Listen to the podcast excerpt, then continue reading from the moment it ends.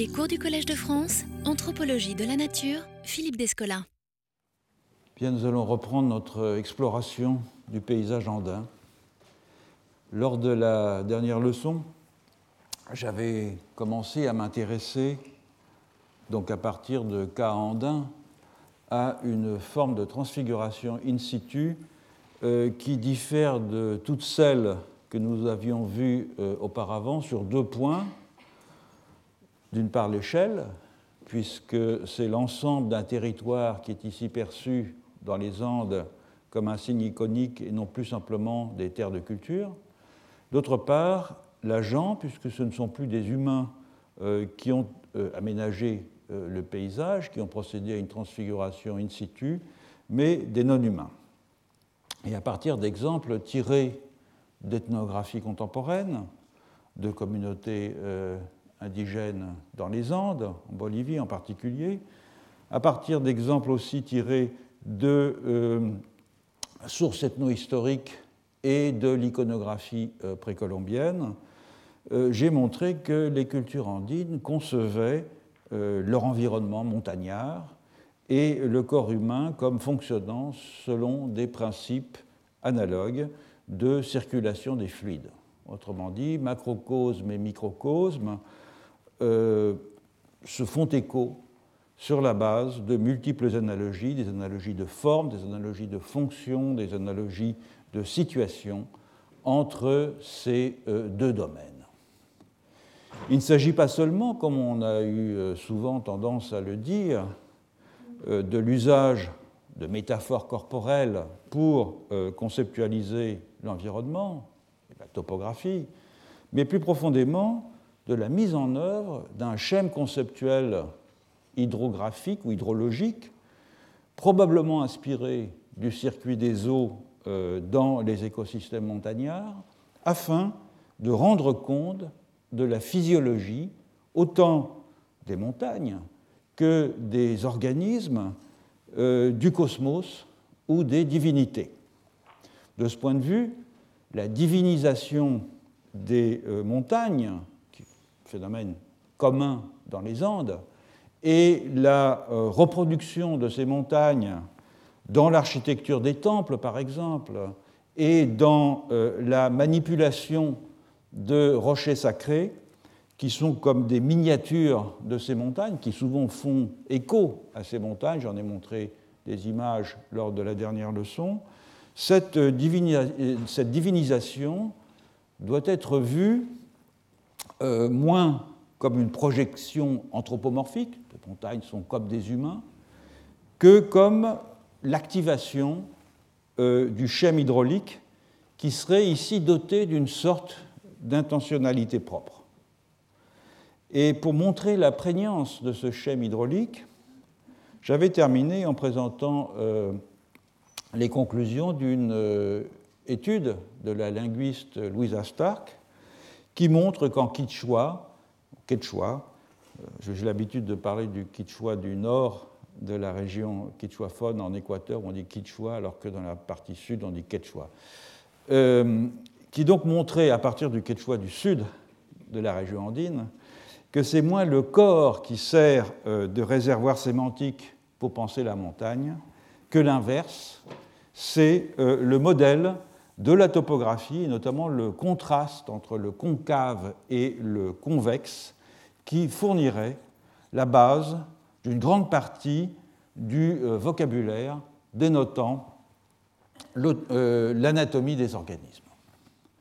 Avant d'examiner euh, les conséquences de ce schème hydraulique sur les conceptions du paysage dans les Andes, je voudrais dire d'abord un mot sur la manière dont ce schème imprègne la conception du cosmos en général. ici, c'est la, bibliographie que j'ai utilisée pour l'essentiel pour le cours euh, d'aujourd'hui. Je promets que je vais la mettre sur le site euh, très bientôt avec des, euh, leçons précédentes. Et pour évoquer cette question du schème hydraulique dans la cosmologie andine, je m'appuierai pour l'essentiel sur un remarquable euh, article de synthèse de John Earls et de Irene, Irene Silverblatt, que je mentionne ici, qui s'intitule La realidad física y social en la cosmología andina, qui a été publié dans les actes du Congrès des américanistes de Paris euh, en 1976. Euh, L'objet de, cet article, c'est de montrer au fond qu'il existe dans la cosmologie inca un ensemble de structures ou de schèmes ordonnateurs qui régissent de la même façon les interactions physiques et les interactions sociales, ainsi que les relations entre le domaine des interactions physiques et le domaine des interactions sociales. Le cosmos est décrit par les chroniqueurs comme une masse terrestre euh, entourée d'un océan divisé en quatre mers qui correspondent aux quatre quartiers qui euh, composent l'empire, le Tawantinsuyu, qui sont donc le Koyasuyu, Antisuyu, Jinchaisuyu et Kuntisuyu, océan vers lequel coulent les rivières qui procèdent de cette masse terrestre centrale. Cette euh, masse terrestre euh, possède plusieurs centres. Le centre cosmopolitique, c'est la ville de Cusco, qui est la capitale euh, de l'Empire, le lieu d'intersection des quatre lignes qui séparent l'Empire en quatre quartiers, mais le centre cosmogonique, c'est le lac Titicaca. Et la Genèse fait intervenir euh, un déluge, une fusion de toutes les eaux, célestes, terrestres et euh, maritimes, généralement désignée par le terme quichua, cette fusion de Uno Pachacuti. J'espère qu'il y aura. Non, on est venu tellement moderne dans cette institution que les craies ont disparu. Désolé. ah, peut-être que là, il en reste, voilà. Je vais quand même l'écrire là-bas où ça se verra un peu mieux, peut-être.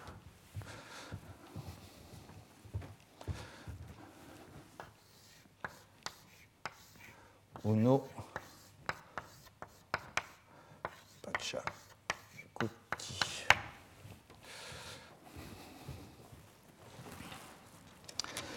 Donc ce, terme désigne une catastrophe euh, qui mit fin au monde antérieur et à une humanité euh, antérieure. Et après, que, euh, après le déluge et après que la baisse des eaux eut laissé la Terre à découvert, l'eau résiduelle forma les mers, les lacs, les rivières et forma donc une masse d'eau interconnectée et appelée génériquement Mamakocha ou Mamakota en. Au centre se situe la plus importante de ces entités aquatiques, qui est le lac euh, Titicaca, et c'est de ce lac qu'émerge euh, le dieu créateur, Viracocha, qui a été élevé à la dignité de divinité suprême par euh, l'empereur Pachacuti. Viracocha, donc Dieu créateur, fait aussi surgir du lac Titicaca soleil, lune et euh, les étoiles, puis il sculpte dans la pierre et euh, modèle dans l'argile des figurines miniatures représentant chacun des groupes ethniques peuplant la Terre, donc au fond du monde andin, hein, et auxquels euh, il ordonne de se rendre dans les régions qu'il leur assigne. Je reviendrai dans un moment sur cette euh, anthropogénèse. Le monde ayant été ainsi peuplé, Viracocha devient un héros civilisateur, parcourt les Andes en modelant le relief et en donnant aux humains des préceptes éthiques à suivre. Après bien des péripéties, euh, et sa tâche euh, civilisatrice étant terminée, Viracocha arrive au bord du Pacifique, il jette sa cape sur les flots et, en guise d'embarcation et il disparaît en voguant vers le couchant, c'est-à-dire vers le pays des morts. Retournons maintenant au début de la cosmogénèse. Le déluge n'est pas l'origine de tout, comme je l'ai dit. De façon euh, classique dans les cultures andines, et en général aussi dans les cultures mésoaméricaines, euh, c'est le commencement d'un nouveau cycle de création qui intervient après la destruction d'un état antérieur.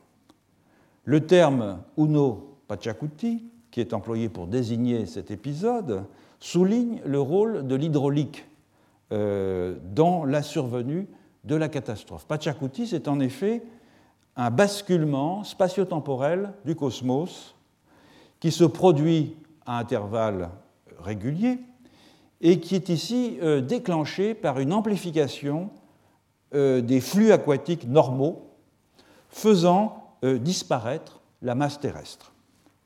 Normalement, le lac Titicaca est le conduit central qui est censé permettre la circulation des eaux depuis la euh, Mamacocha, c'est-à-dire cette étendue d'eau euh, sur laquelle est posée la masse terrestre.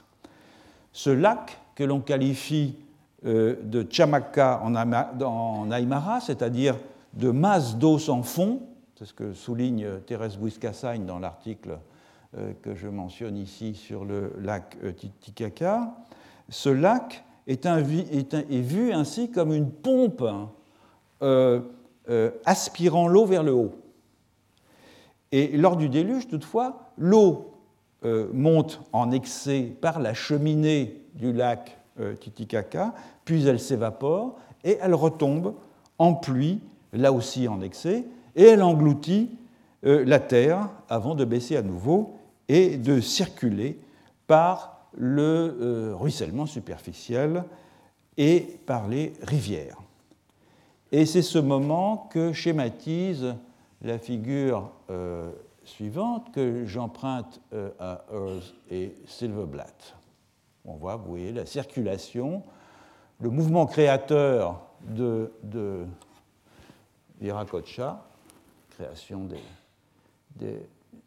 du soleil, de lune et des, étoiles, les nuages, et puis ensuite tout ça ruisselle et, retombe et repart par ce mouvement ascensionnel qui aboutit au lac Titicaca. Donc c'est ce cycle aussi que suit euh, le dieu créateur Viracocha lorsqu'il émerge par le lac Titicaca et qu'il se déplace par les Andes avant de descendre au bord de l'océan et de disparaître dans la Mamacocha, la grande étendue d'eau. Dans le cycle de circulation euh, cosmique ordinaire, l'eau transformée en pluie provenant du Titicaca vient alimenter les rivières qui coulent vers le Pacifique, mais aussi, très loin de là, vers l'Atlantique, par l'intermédiaire du euh, Rio Desaguadero, qui est le canal de décharge du lac euh, Titicaca, qui alimente un autre lac qui est le lac Popo, et par la connexion supposée de ce lac Popo par un conduit souterrain, dans la représentation locale, euh, avec une rivière qui est le Rio Pilcomayo, lequel Rio Pilcomayo est un affluent du Rio Paraguay, le Rio Paraguay, comme vous le savez, alimentant l'Atlantique. Donc le mouvement vertical dans la figure, ici, représente la direction de la création et synthétise euh, le euh, début du cycle des eaux, l'évaporation, autrement dit un cycle qui, comme les ethnologues l'ont montré à propos des populations andines, est très bien connu des communautés andines contemporaines. Alors après ce mouvement de cosmogénèse, voyons maintenant l'anthropogénèse dont j'ai dit un mot tout à l'heure lorsque Viracocha se mit à confectionner euh, des figures miniatures de tous les peuples de la Terre. Je citerai euh, Cristobal Molina, dont la euh, Relación de las Fábulas y Ritos de los Incas, qui est une des sources classiques sur ce thème. Je le cite donc. Il fit des modèles réduits de chaque groupe ethnique. Je traduis groupe ethnique, par groupe ethnique le terme espagnol nation, qui est à peu près un équivalent. Il peint les vêtements que chacun devait porter, puis ceci fait, il donna à chaque ethnie la langue qu'elle devait parler, les chants qu'elle devait chanter, les semences qu'elle devait semer. Lorsqu'il eut fini, il donna vie et âme à chaque figurine d'argile et leur ordonna de rentrer sous terre. Et de là, chacune s'en fut, puis sortit des sites qu'on lui avait désignés. Les unes sortirent des grottes, les autres des montagnes, des sources, des lacs, du pied des arbres, et parce qu'elles sortirent de ces sites et se multiplièrent, et que ce de ces sites qu'elles tiennent leur lignage, elles y édifièrent des wakas à la mémoire de celui qui fut le premier de leur lignage, et parce qu'il en était issu. Je rappelle que waka, ce sont souvent des rochers, ce sont des, objets euh, investis euh, d'une force euh, religieuse qui symbolisent souvent des lieux d'émergence et des symboles d'identité de groupes ethniques. Alors il est frappant de constater ici la similitude entre la cosmogénèse et l'anthropogénèse, mais selon des mouvements inverses.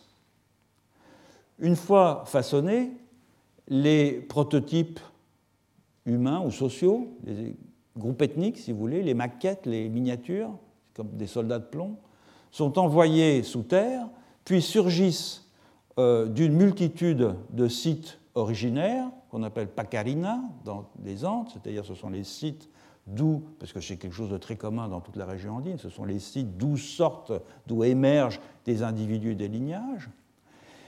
De la même façon que les euh, sources et les cours d'eau euh, émergent de la terre, puis les groupes ethniques qui sont partis sous terre, qui ont émergé par ces sites, Pacarina, reviennent éventuellement au lac Titicaca, c'est-à-dire le centre cérémoniel où se réunissaient euh, épisodiquement, les, sous l'égide de l'Inca, les représentants des euh, différentes composantes de l'Empire. Autrement dit, une force générique ou génésique originaire du lac euh, Titicaca, Viracocha, met en branle un mouvement de dispersion vers la périphérie qui culmine dans un retour au centre. Bref, dans le cas du cycle des eaux, le mouvement centrifuge commence à l'extérieur de la masse terrestre pour revenir par un mouvement centripète dans la euh, Mamacocha souterraine et remonter par la cheminée centrale jusqu'au euh, lac Titicaca, tandis que dans le cas du cycle d'ethnogénèse ou d'anthropogénèse, les deux sont combinés, le processus commence par une dispersion centrifuge et souterraine pour se poursuivre ensuite à l'extérieur, le lac Constituant dans les deux cas l'axis mundi par rapport auquel se euh, produisent les mouvements centripètes et centrifuges. J'emprunte aussi ce schéma à l'article de John Earls et Irene euh, Silverblatt qui montre euh, ce double mouvement. Les lignes en pointillés figurent la euh, circulation hydrographique, tandis que la circulation des humains depuis l'intérieur de la Terre jusqu'à leur site d'émergence, vous voyez, ça c'est chaque fois c'est un petit site d'émergence, est figurée par des pleins. Notons par ailleurs que selon les euh, traditions populaires contemporaines de la région de Puno, donc au bord du lac euh, Titicaca, la dynastie Inca aurait émergé de ce lac. Et donc à la différence de l'origine mythique qui est traditionnellement rapportée par les chroniqueurs et qui fait sortir euh, les fondateurs de la lignée Inca de grottes situées euh, à proximité de Cusco. Le folklore de la région de Puno relate qu'après un déluge euh, qui euh, détruisit une humanité antérieure, seul survécut un couple qui s'était euh, agrippé à une fascine de roseaux au milieu du lac Titicaca. Et ce fut l'origine de la dynastie Inca. Donc c'est un mythe d'origine qui diffère de la tradition classique et il faut garder en mémoire cette origine aquatique des Incas car nous allons bientôt voir l'importance que joue le contrôle ostensible du cycle des eaux dans euh, l'affirmation de la légitimité des Incas comme médiateurs et comme gérants du cosmos. Dans la pensée euh, mythique andine, incaïque comme contemporaine, un autre élément euh, hydrologique joue un rôle tout à fait fondamental. C'est une entité euh, protéiforme que l'on appelle Amaru.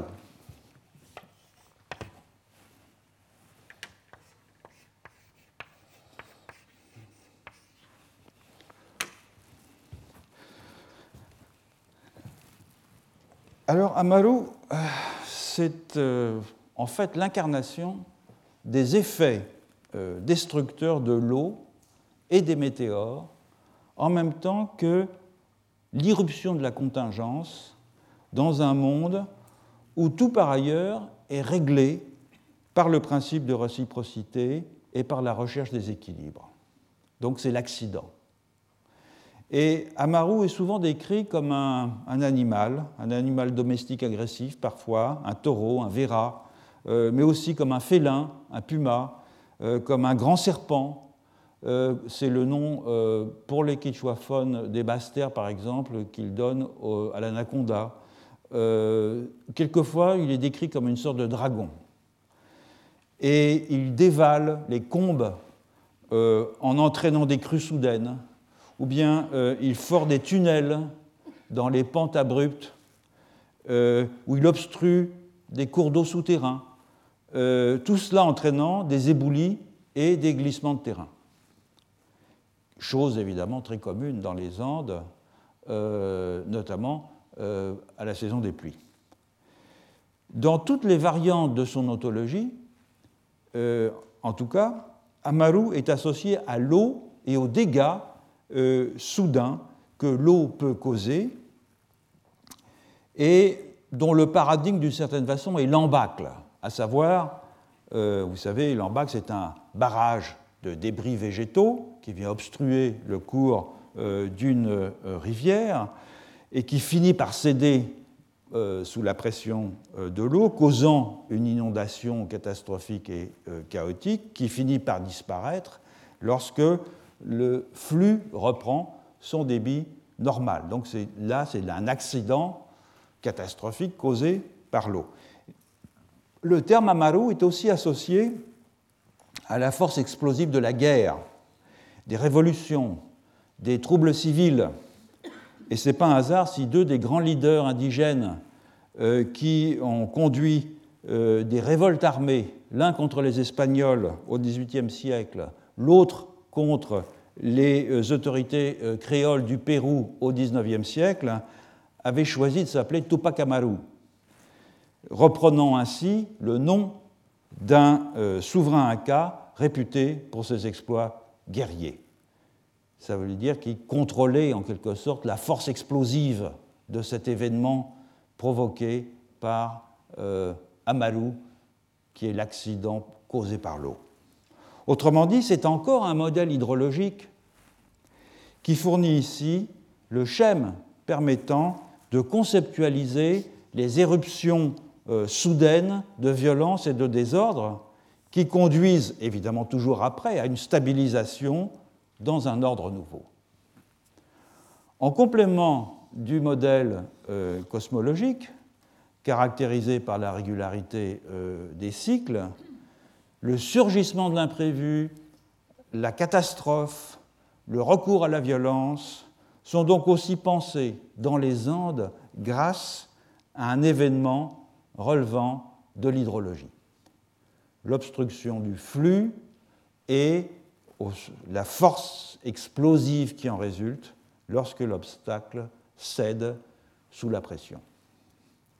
Ce schème de la circulation des eaux que je viens de décrire, et pour l'essentiel donc le schème Inca, euh, présente bien des affinités avec le modèle euh, hydrologique du territoire Koyawaya que j'ai décrit la semaine dernière. Dans l'un et l'autre cas, on observe une corrélation entre les lacs et les montagnes, du fait de la dynamique centrifuge et centripète qu'ils activent en commun. Les lacs concentrent euh, des flux depuis la périphérie vers le centre en faisant remonter l'eau depuis la nappe souterraine, tandis que euh, les pentes des euh, montagnes dispersent les eaux par le ruissellement et par les rivières vers la périphérie.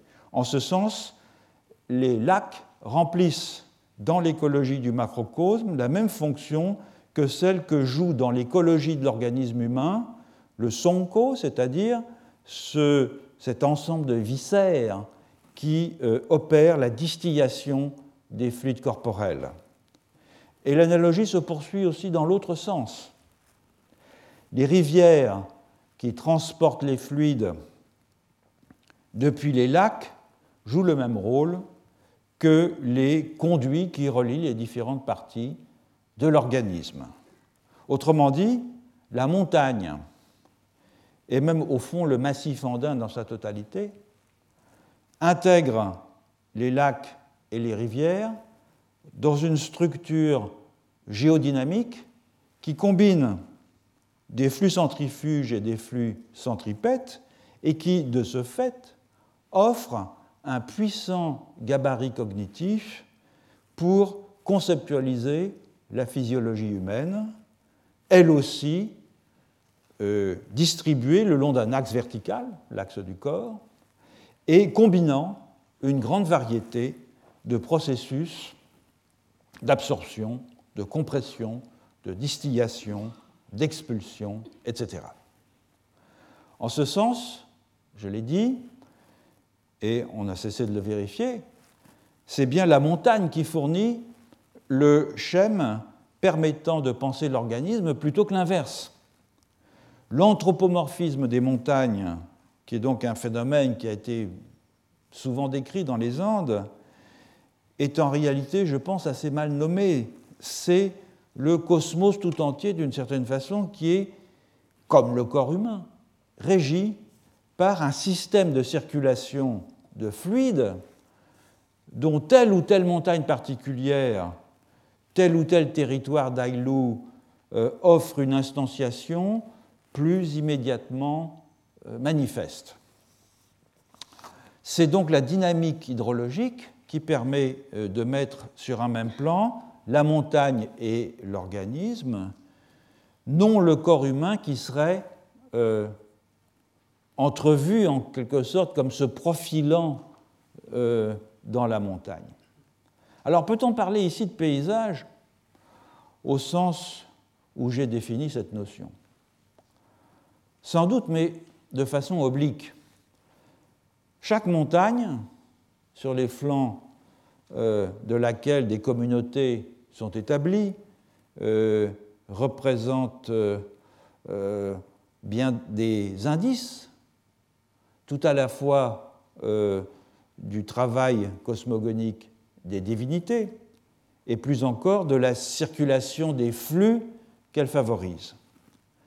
Donc la montagne n'est pas seulement le lieu sur lequel on construit des hameaux et les champs en terrasse, où l'on mène euh, paître les troupeaux et où l'on va chercher de l'eau. Ce n'est pas que l'endroit abritant des sites euh, d'où émergent les lignées, les pacalinas, et où l'on sacrifie à la fertilité. La montagne, c'est aussi et surtout le signe d'un premier moteur, d'une puissance dynamique des fluides dont le mouvement perpétuel concerne autant le monde que le corps. Au fond, la montagne, c'est une sorte de cosmogramme animé, une transfiguration in situ réalisée par d'autres que les humains, par les divinités, mais dont seuls les humains perçoivent et actualisent la qualité de signe. Donc ce n'est pas une image et à peine un symbole, c'est l'indice repérable partout de la grande pulsation qui anime le monde grâce à la circulation des fluides.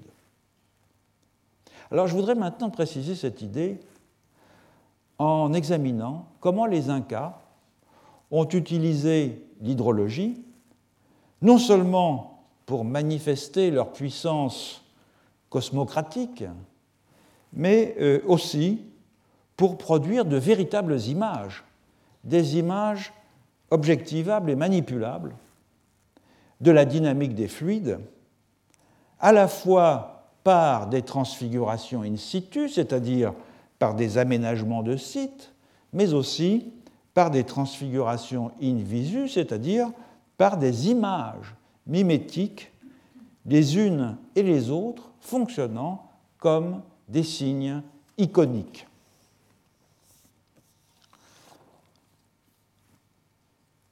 Je vais me servir beaucoup pour cela d'un numéro spécial de la revue RES, euh, publié en 2011 euh, avec des articles notamment de Caroline Dean, qui s'appelle Inca Water Management, et de Tom euh, Cummins et Bruce Mannheim, qui s'appelle The River Around Us, The Stream Within Us, qui sont consacrés précisément à cette question de l'hydraulique inca.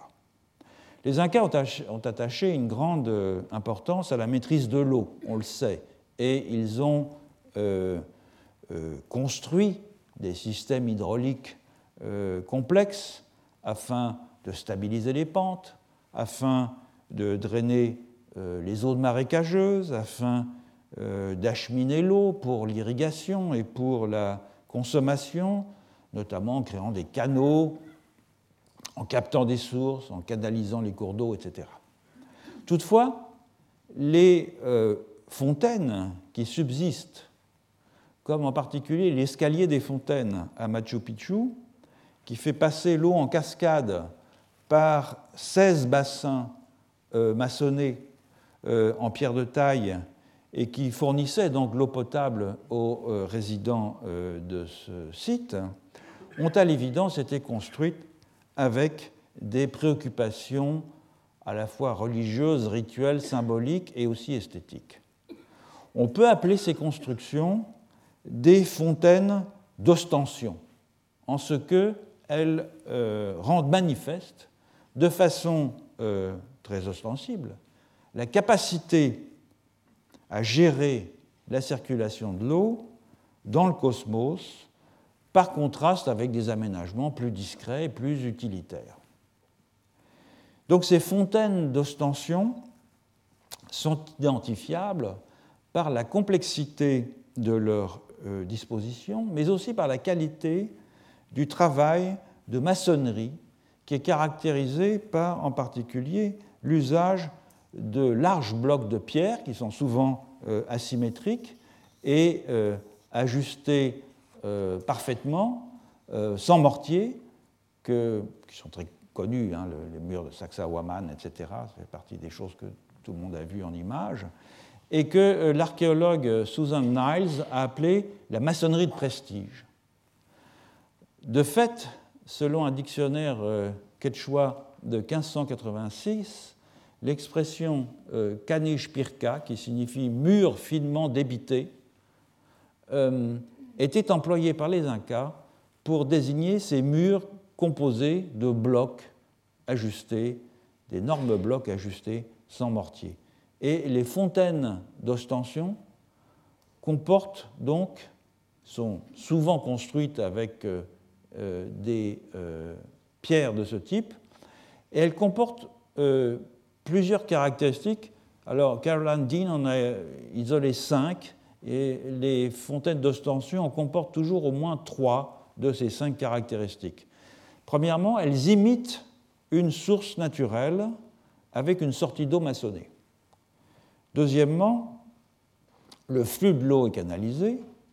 Troisièmement, elle comporte des canaux convergents et euh, divergents. Quatrièmement, elle comporte des bassins. Cinquièmement, elle comporte des cascades tombant sur des rochers. Alors examinons chacune de ces caractéristiques tour à tour pour voir de quelle façon ce que l'on pourrait donc appeler les fontaines d'ostension synthétiser le contrôle par les Incas de certains aspects de leur cosmologie. Alors, rappelons d'abord que euh, dans la conception traditionnelle de la circulation des eaux que j'ai déjà euh, évoquées, les sources, qui sont appelées pukyu en euh, quechua, étaient des sites liminaux, des sites de passage, dans lesquels l'eau passait de l'inframonde, domaine des ancêtres, au monde des vivants. Et donc, l'eau courante elle-même était conçue, et encore largement, c'est encore largement le cas dans les Andes à l'heure actuelle, euh, indigènes en tout cas, comme un principe d'existence et euh, d'animation, parfois appelé sami, surgissant des sources ancestrales pour apporter la vie et la bonne fortune. Or, les fontaines d'ostension euh, inca sont le plus souvent soit des sources aménagées, soit des constructions faites de façon à imiter une source naturelle par une conduite d'eau forcée qui va capter l'eau dans une source naturelle et la conduire à un certain lieu où l'on veut créer l'illusion d'une source surgissant euh, du euh, sous-sol. Car non seulement les sources sont des lieux euh, d'où surgit une essence de vie, ce sont aussi dans toutes les Andes précolombiennes donc des pacalinas, c'est-à-dire des sites d'émergence d'ancêtres d'un lignage, qui sont des sites révérés, des sites entretenus, parce qu'ils attestent des droits que le lignage réclame sur une zone. Et donc, entretenir, marquer et mener des rituels dans ces sites garantit à un lignage, quel qu'il soit, le contrôle de la zone environnante. Deux exemples de fontaines. Donc c'est à euh, Tipon, pas très loin de Cusco. Elles ont été bien sûr restaurées, mais euh, vous voyez donc la maçonnerie ici euh, d'ostension, les canaux convergents, les filets d'eau, etc. Une autre, également à Tipon, sur le même modèle. L'aménagement de la source peut parfois prendre un caractère monumental de façon à souligner le contrôle euh, qui s'exerce sur ce point d'émergence. C'est le cas euh, à Tambomachay, tout ça c'est dans la région de Cusco, où une fausse façade avec des embrasures construites selon euh, le style de la maçonnerie de prestige, pour employer l'expression de Susan Niles, vient renforcer visuellement la maîtrise que les Incas affirmaient sur ce site. Là, c'est là-haut la fausse façade avec les embrasures qui captent l'eau dans une conduite forcée de façon à créer une source ou l'apparence d'une source au pied de cet édifice. Les cas de, fontaines imitant une source sont donc communs ils utilisent un, cours d'eau canalisé euh, dans une conduite forcée de façon à donner l'illusion que l'eau sort euh, de terre à ce point-là. Voilà un autre exemple à Ollantaytambo. Alors malheureusement, là, l'eau ne, coule pas. Vous voyez, l'eau sort d'ici, de chacune de ces embrasures, en principe, lorsqu'elle coule. Euh, alors on distingue, justement sur cette photo, les embrasures, on ne distingue pas très bien, mais on voit qu'elles sont euh, parfaitement rectangulaires. À d'autres endroits, les embrasures sont trapézoïdales. Et elles paraissent en tout cas imiter, à une échelle euh, plus réduite, les fenêtres et les portes euh, qui, dans certains sites rituels incas, figurent les pacalinas, les sites d'émergence, les zones d'émergence euh, qui relie l'inframonde et le monde terrestre, et notamment dans cette fameuse illustration de Woman Poma de Ayala que j'avais montré dans le cours précédent, où on a effectivement le, le, le, la montagne aux embrasures, avec effectivement ses, entrées ou ses sorties, comme on veut, euh, en l'occurrence c'est des sorties euh, de, grottes, euh, d'où dans l'autre genèse des Incas, le lignage Inca serait sorti. Une fois que l'eau a émergé d'une source naturelle aménagée ou d'une fontaine imitant une source, elle coule dans des canaux qui ressemblent, en plus élaborés, aux euh, canaux euh, d'irrigation. Mais par contraste avec les canaux euh, d'irrigation, la maîtrise du flux aquatique se manifeste dans les fontaines d'ostension par la virtuosité des circuits, avec des coudes à angle droit, avec des sinuosités, ou au contraire des zigzags accentués, avec un flux qui va disparaître sous terre, pour réapparaître un peu plus loin, etc. La vitesse d'écoulement du flux varie évidemment d'autant en fonction des obstacles qu'il euh, rencontre, tout comme varie le son que l'eau euh, courante laisse entendre. Mais ces bifurcations et ces convergences de euh, canaux n'ont pas qu'une fonction esthétique. Elles incarnent matériellement deux concepts fondamentaux dans la pensée euh, andine qui sont Alka et euh, Tinku.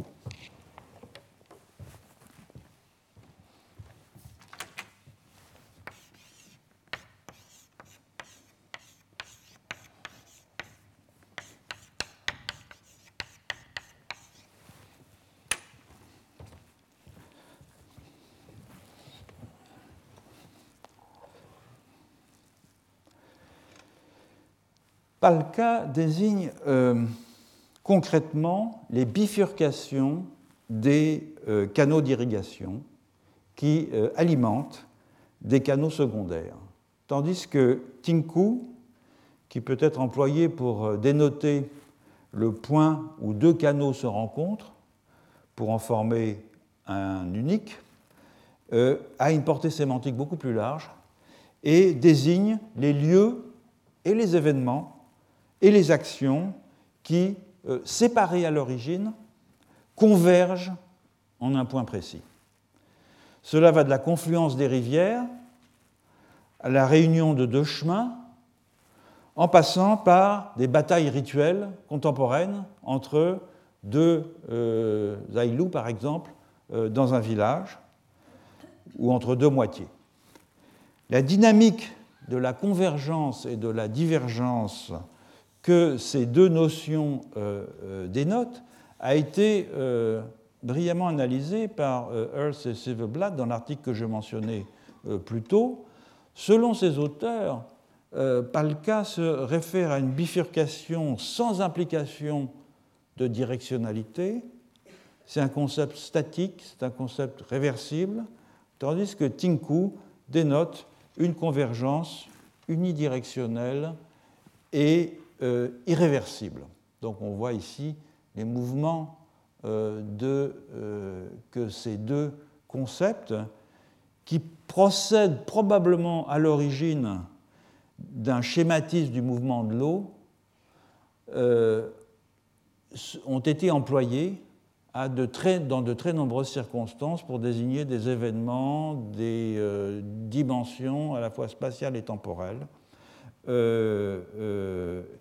et qui s'applique donc à des situations très diverses, tant dans euh, la relation entre humains que dans le monde non humain, et qui de fait finissent par acquérir un très grand degré d'abstraction, même si au départ il s'agit de désigner des mouvements de flux euh, et d'écoulement de l'eau.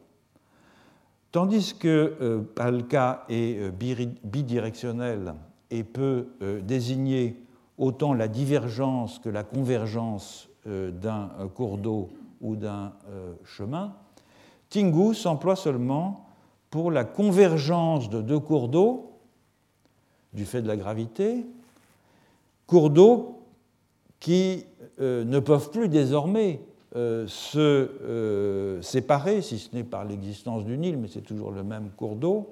Donc les eaux se réunissent dans un cours d'eau qui, du fait de la gravité, va ensuite être orienté dans une direction unique d'où le caractère irréversible du euh, processus que le terme Tinku euh, euh, dénote, tant sur le plan spatial que sur le plan temporel. Tinku marque donc un événement orienté, sans retour, qui tranche, au fond, sur l'obsession andine de la réciprocité de la répétition cyclique. On a quelque chose du même ordre là. Hein. c'est quelque chose, c'est un événement qui va provoquer une fusion irréversible. C'est la raison pour laquelle la confluence euh, des rivières est généralement un lieu sacré. Raison pour laquelle également euh, on caractérise comme tinku de nombreux événements sociaux irréversibles dont la rencontre va créer une unité nouvelle, euh, par exemple le mariage, qui assure la complémentarité de deux lignées euh, distinctes. De la même façon, on emploie Tinko pour euh, qualifier la coïncidence heureuse entre le cycle de végétation des plantes cultivées et le cycle euh, climatique qui va favoriser et permettre la maturité des plantes. Or, la gestion de l'eau par les canaux et les fontaines permet de moduler à l'infini ces deux concepts de Palka et de Tinku, ou plus exactement, elle permet de transformer le Tinku en Palka, de l'unidirectionnel irréversible en du multidirectionnel réversible. Par exemple, lorsque une convergence initiale aboutit à une bifurcation et à la séparation en canaux euh, multiples dans lesquels l'eau va emprunter des voies différentes. On peut faire précisément avec euh, des canaux maçonnés ce que les rivières et leur écoulement naturel ne peuvent pas faire. Donc le trajet de l'eau devient ici un véritable opérateur métaphysique, euh, un dispositif mécanique qui permet d'influer sur ou de transformer un événement ou une action en agissant sur lui à une autre échelle. Ainsi, par exemple, la capitale des Incas, Cusco, fut érigée sur le site d'un tinku, donc d'une confluence formée par la rencontre de, des rivières Tuyumayu et euh, Sapi qui forment le Watanai, troisième rivière formée par euh, la rencontre de ces deux euh, autres rivières. Et la confluence, elle est située juste en contrebas du Kurikancha, qui est le principal, qui était le principal sanctuaire inca et le cœur rituel de l'empire. Eh bien, en écho à ce tinku, à cette confluence, une conduite émergeait du dessous euh, du Kurikancha, du temple, et l'eau se divisait en plusieurs euh, chenaux, cascades, bassins, avant de converger à nouveau. Autrement dit, la fontaine d'ostension du Kurikancha, du temple, manipulait ainsi à une échelle réduite le Tinku, la confluence des rivières du Cusco. Un dernier point sur cette hydraulique métaphysique avant d'en tirer des conclusions pour le paysage. Les canaux des fontaines d'ostension se terminaient souvent dans des bassins assez grands que l'on a pris euh, l'habitude d'appeler des bains. Le bain de l'Inca, le bain de la princesse, etc. Bien qu'il est très probable qu'il ne s'agissait pas de bains. Euh, et de fait, on peut voir euh, ces bassins comme des kochas miniatures, c'est-à-dire comme cette grande étendue d'eau primordiale sur laquelle la masse terrestre est euh, appuyée. La kocha, donc, symbolisant et signifiant cette espèce de, masse primitive aquatique qui entoure le monde et vers laquelle coulent toutes les rivières, et qui remonte, euh, il faut s'en rappeler, par cette cheminée centrale, par les lacs et par cette cheminée centrale du lac Titicaca. Jadis, les kuchas étaient des sites de purification rituels, en même temps que des lieux où l'on procédait euh, à des rites de fertilité liés au pouvoir fécondant de l'eau. En effet, à l'époque incaïque, il était courant de faire des libations de façon à stimuler la puissance euh, de l'essence vitale au moyen d'objets rituels qu'on appelait des pakshas. C'est-à-dire, c'était des. Alors, s'orthographie de différentes façons. La façon la plus, les plus courantes, c'est celle-là.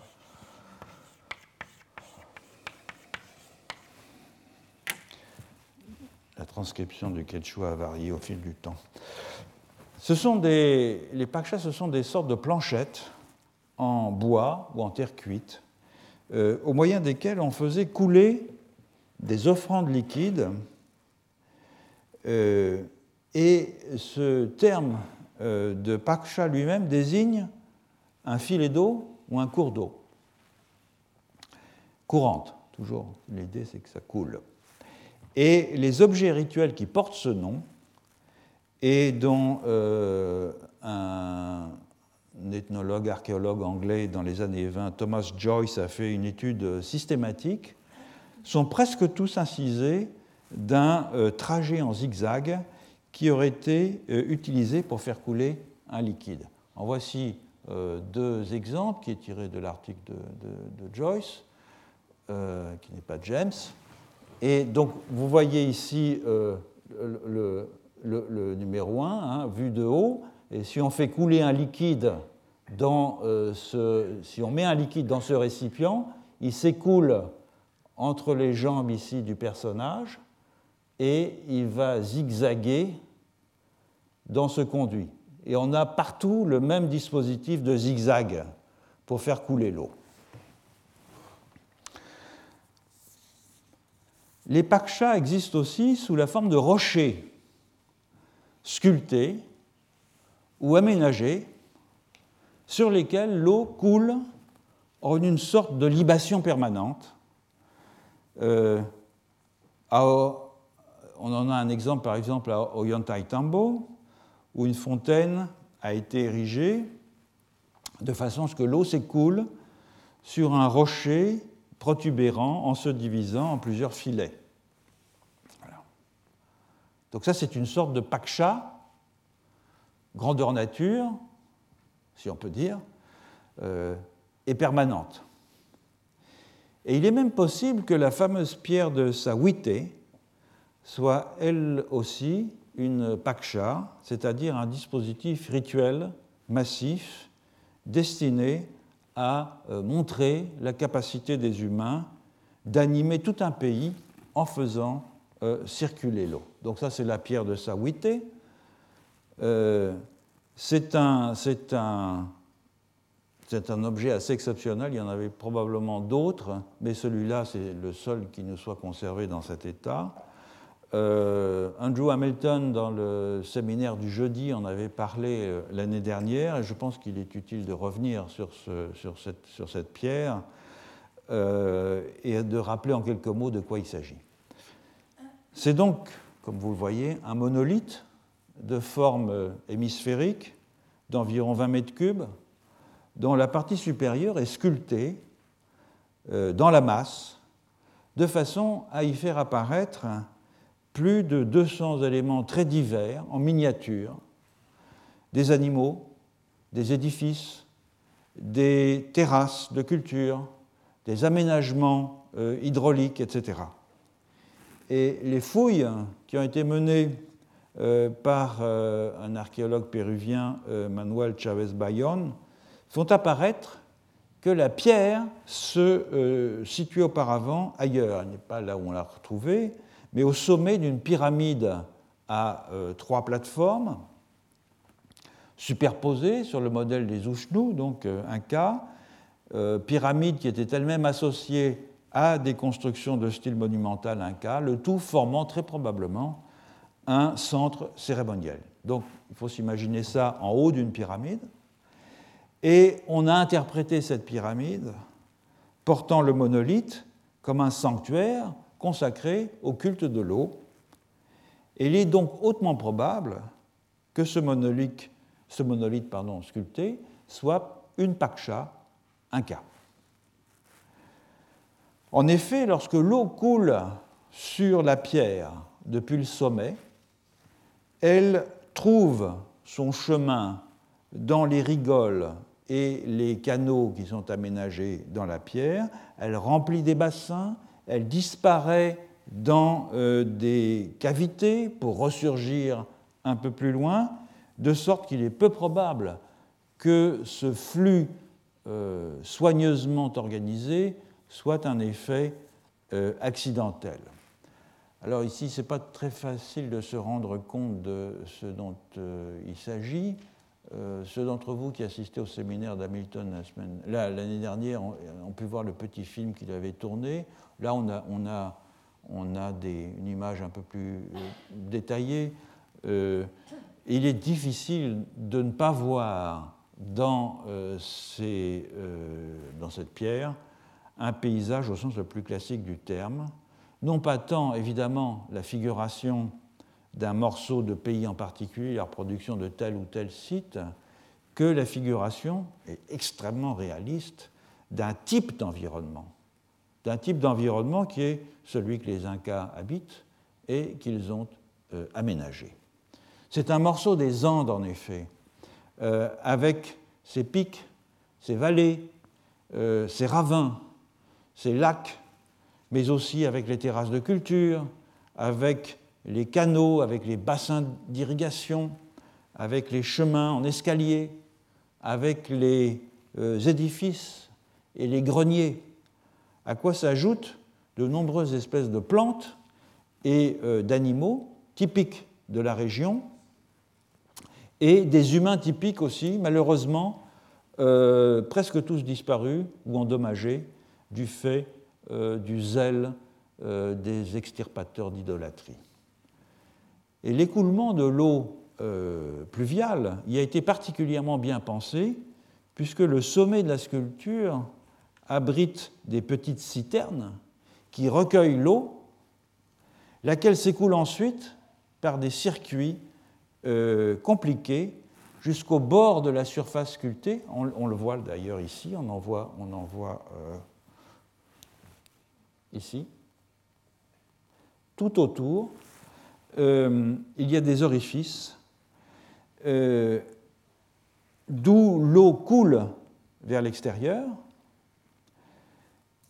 par ces petits conduits qui sont espacés d'une trentaine de centimètres, lesquels forment ainsi une sorte de ligne d'arrosage et si l'on imagine que la pierre était posée au sommet de la pyramide, l'eau ruisselait donc à l'intérieur de, ce petit, euh, de cet écosystème miniature et ensuite ruisselait par ces lignes d'arrosage le long de la euh, pyramide. Bref, la pierre de Sawite est un peu comme ces paysages construits par les modélistes euh, ferroviaires avec leurs montagnes, leurs tunnels, leurs petits villages, leurs églises, leurs passages à niveau, etc. Mais c'est l'eau ici qui anime ce paysage et non la circulation des trains miniatures. Donc avec l'hydrologie rituelle inca, on retrouve des figures du paysage qui sont plus familières pour nous. Euh, la transfiguration in situ, avec euh, l'aménagement de circuits aquatiques reproduisant de façon condensée et avec un évident euh, souci esthétique le mouvement de l'eau dans, dans le macrocosme, et la transfiguration in visu, c'est-à-dire cet artefact iconique remarquable qu'est la pierre de Sawité, image animée du circuit euh, de l'eau dans une montagne. À la différence de ce qui se passe communément dans les euh, collectifs andins contemporains, où, comme on l'a vu dans le cas des euh, Koleawaya euh, du mont Kaata, la montagne n'est un paysage que parce qu'elle permet de détecter en tous ses points la circulation des fluides qui animent le monde. l'élite inca a véritablement euh, transfiguré les lieux par des actions concrètes pour en faire des paysages. Au fond, ils ont transformé des signes indiciels en signes iconiques, des traces d'une action divine en images actives. Et évidemment, il n'est pas improbable que la nécessité euh, d'exhiber le pouvoir impérial dans sa pompe et dans sa puissance ait joué un rôle dans cette euh, transfiguration. L'Inca, le grand cosmocrate, pouvait ainsi publiquement manifester sa capacité de gérer l'essence vitale, le pouvoir de fertilité circulant dans le cosmos. Voilà, on va s'arrêter avec les Incas. Et la semaine prochaine, pardon, nous allons euh, aller dans une toute autre région du monde pour y voir aussi un équilibre, euh, à vrai dire, très différent entre transfiguration in visu et transfiguration in situ. Nous allons aller en Australie. Retrouvez tous les contenus du Collège de France sur www.colège-2-france.fr.